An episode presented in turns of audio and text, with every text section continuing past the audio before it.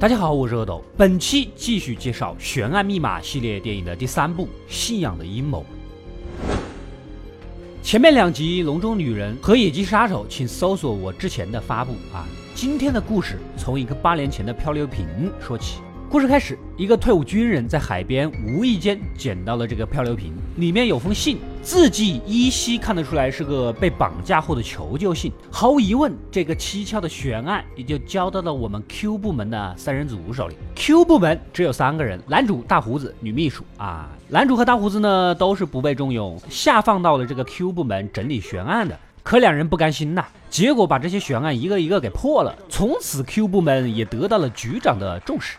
回到故事，大家查看了已经褪色的信件，上面不仅有错别字，字迹呢也很青涩，似乎是个小孩子所写的。落款的名字只看得到一个开头字母 P。根据记录，近十年来啊，当地只有两起绑架案，这两个绑架的孩子的名字啊都不是 P 开头，而且这个事情发生了八年，家长怎么可能不报警呢？难道里面有什么惊天大秘密？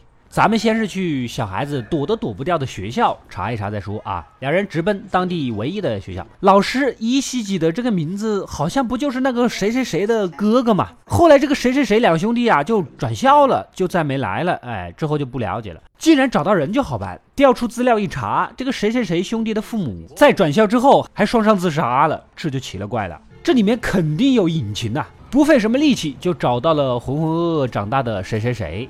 想一想，他哥哥被绑架，父母没有报警，之后呢还双双自杀，他能浑浑噩噩活下来，已经算坚强励志的了。虽然不愿意提起，为了配合找出真凶，哎，也就回忆起了当年的噩梦。原来这封信当年就是他哥所写的。当时他们俩兄弟呢同时被绑架，关在了海边的某个房子。绑匪索要巨额的赎金，可他的父母呢也筹集了钱，也给他送了，也没有报警。但绑匪依然当着他的面用剪刀戳死了他的哥。然后把他给放了，之后父母接受不了事实就自杀了。你们肯定要问为什么？谁也不知道为什么。男主两人也猜不透为什么。男主和大胡子想让他回忆一下有什么线索，看能不能确定一下位置。虽然谁谁谁当年很小，但是当时那种机器循环转动的声音，他永远都不会忘记。这个声音八成是海边的某个工厂吧。另一边，在乡间的公路上，金发哥开车。绑架了一对兄妹，这一幕正好就被路人给看到，随即报警。几天后，男主也得知这通接警电话，又是同一个镇子发生的绑架案。这么几天呢，也没有家长来报警，跟前面的求救信案几乎一模一样啊！难不成是同一个凶手？男主和大胡子在当地女警察的陪同下呢，一起去案发地点附近啊调查周围的居民。前面几家都还正常的很，可调查到这一户的时候，引起了男主的注意啊。按照户口本的记录，这家有两个孩子，一个姐姐和弟弟。可孩子他爹不想让他们警察进门，还趁这俩孩子送到了远方亲戚家玩，神情中又略显紧张。这里没问题，还谁有问题？毕竟是法治社会，就算是警察也不能强闯别人家呀！啊，男主不死心，调查之后，第二天绕回来，动之以情，晓之以理。你把养老金、公司基金、存款什么都取了啊，是不是在准备赎金呢？你就别上当了啊！根据那个谁谁谁的前车之鉴，那个绑匪是个变态，给了钱肯定会杀孩子的。孩子爹一听这瞒不住了，坦言道：“就是怕被撕票才不敢报警呢。”其实他们家认识凶手，就是那个金发哥，一头金发，笑容温暖，为人随和。当时看样子以为他是外地调遣来的传教士，双方走得很近，很是信任他。几天前还跟他一起吃了晚饭。他说他要离开本地了，结果就出现这种事情，完全无法理解。其实这个案子之前呢，还有个绑架案。从这三起案件的共性来看，都是挑基督教家庭下手。受受害者呢，家里都有两个孩子，得到赎金后呢，又杀一个放一个，作案手法是如出一辙。那这肯定就是同一个凶手嘛。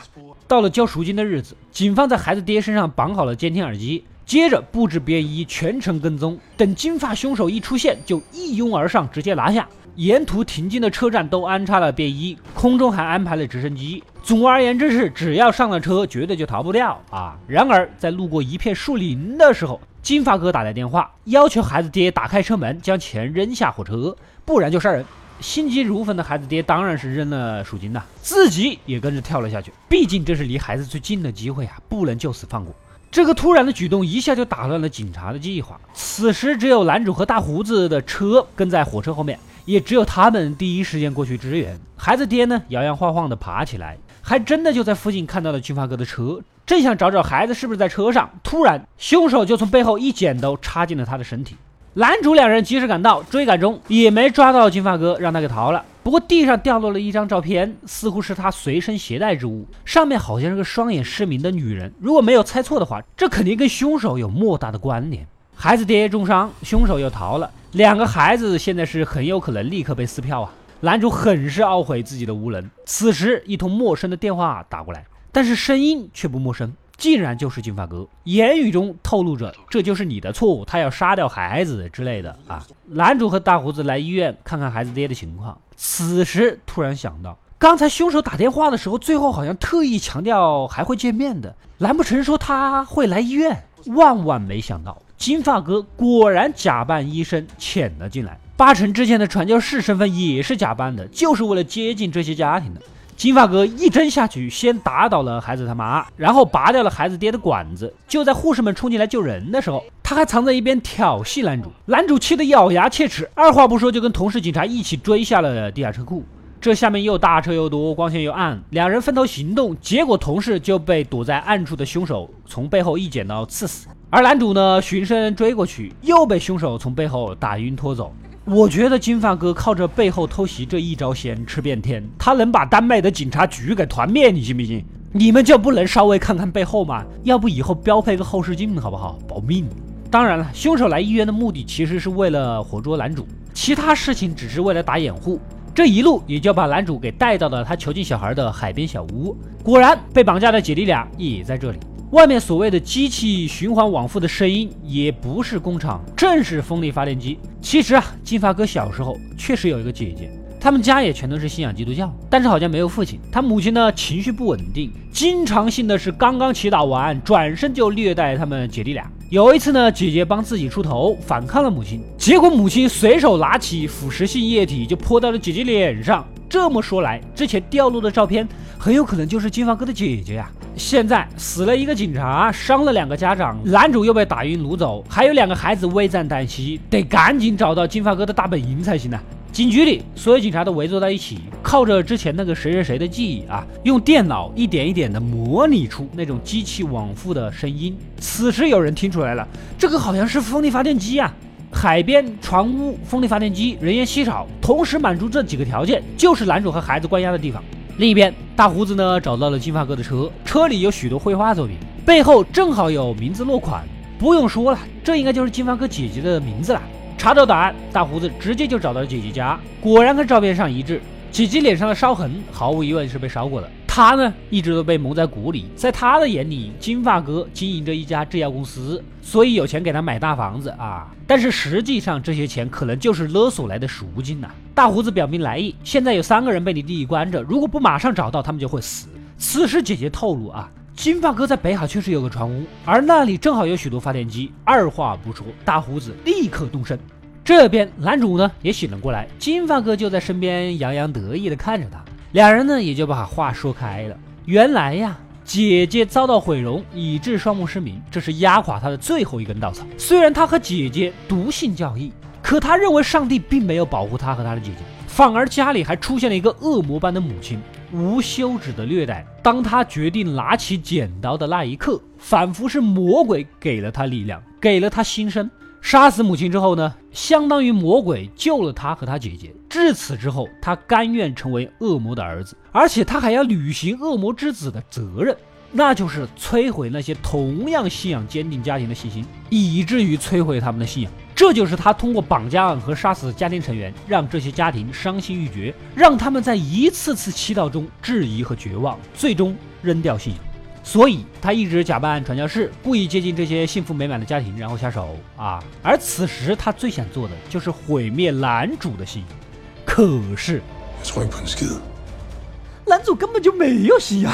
不过对于金发哥而言，男主对揭露真相有着疯狂的执着，这种执着就是他的信仰。反正我就是让你愧疚啊！说着就把绑架的小男孩压入水中。他就是想要男主眼睁睁的看着想救的人没救成，在自己眼前死掉，怀着无限的愧疚。接着金发哥把剪刀放到小女孩的手里，只要抬抬手就能给弟弟报仇，就可以回家。但是呢，基督教里面的教义也说了，不可以夺走自己和他人的性命，这是无法进入天堂的。所以他的目的很明确，他就是想要小女孩违反戒律，失掉自己的信仰。这样一来，也就算是打败了上帝。你这是杀人诛心呐，够狠毒的。即便如此，小女孩依然没有动手，这跟从小到大她所耳濡目染的道理不符。此时，屋外突然传来直升机的声音，显然大胡子已经找到了这里。金发哥眼见不妙，拔腿就跑啊！男主让小女孩过来帮他剪断手上的绳子，赶紧跳入水中捞起了奄奄一息的小男孩，还好剩下最后一口气给救了回来。大胡子进来看男主没事儿，赶忙去追金发哥。明明前面还看到他躲进了海边的芦苇地啊！大胡子追过去之后，偏偏面对一望无际的大海寻找踪迹，把背后完全暴露给蹲草丛的金发哥。我也搞不懂是为什么，可能是突然想起了自己的外婆。阳光、沙滩、海浪、仙人掌，还有一位老船长。果不其然，金发哥在此发挥了背后突袭屡试不爽的一招仙功夫，从背后拿剪刀刺中了大胡子肩膀，巨大的疼痛让大胡子从外婆温暖的澎湖湾清醒了过来。但大胡子毕竟也是正牌警察，不是吃素的，趁金发哥不备，从海水里一把将他拉倒。经过激烈的搏斗，最终金发哥体力略败下风，被大胡子淹死在了海里，让他和他所坚信的恶魔一起被洗净，一起被沉入大海。带着所有的一切结束，男主来参加谁谁谁他哥的那个迟来的葬礼。在教堂里，虽然孩子爹还在医院昏迷不醒，但是孩子妈带着死里逃生的姐弟俩依然坚定着信仰。显然，苦难并没有击垮他们，因为有些信念呢是不会轻易被改变的，轻易改变的只有可能是人。悬案密码第三部的故事到这里就结束了。本剧有趣的是在于，大胡子是伊斯兰教，受害人的家庭呢是基督教，而男主是个无神论者，凶手是个曾经有信仰但最后丢失了信仰的人。故事的最后，男主认可了大胡子的信仰，同时也认同了受害家庭的信仰。三方并没有谁歧视谁，也没有谁去试图说服谁，就是这么简简单单的相互包容认同。可能每个人都会相信点什么吧。男主是个警察，相信善恶到头终有报。这就是他的信仰。我们很多长辈相信，踏踏实实做有良心的人，以后会有福报。你我相信，今天持之以恒的努力，明天就会有相应的收获。从这个角度讲，我们都有信仰，只是偶尔有些人走丢了罢了。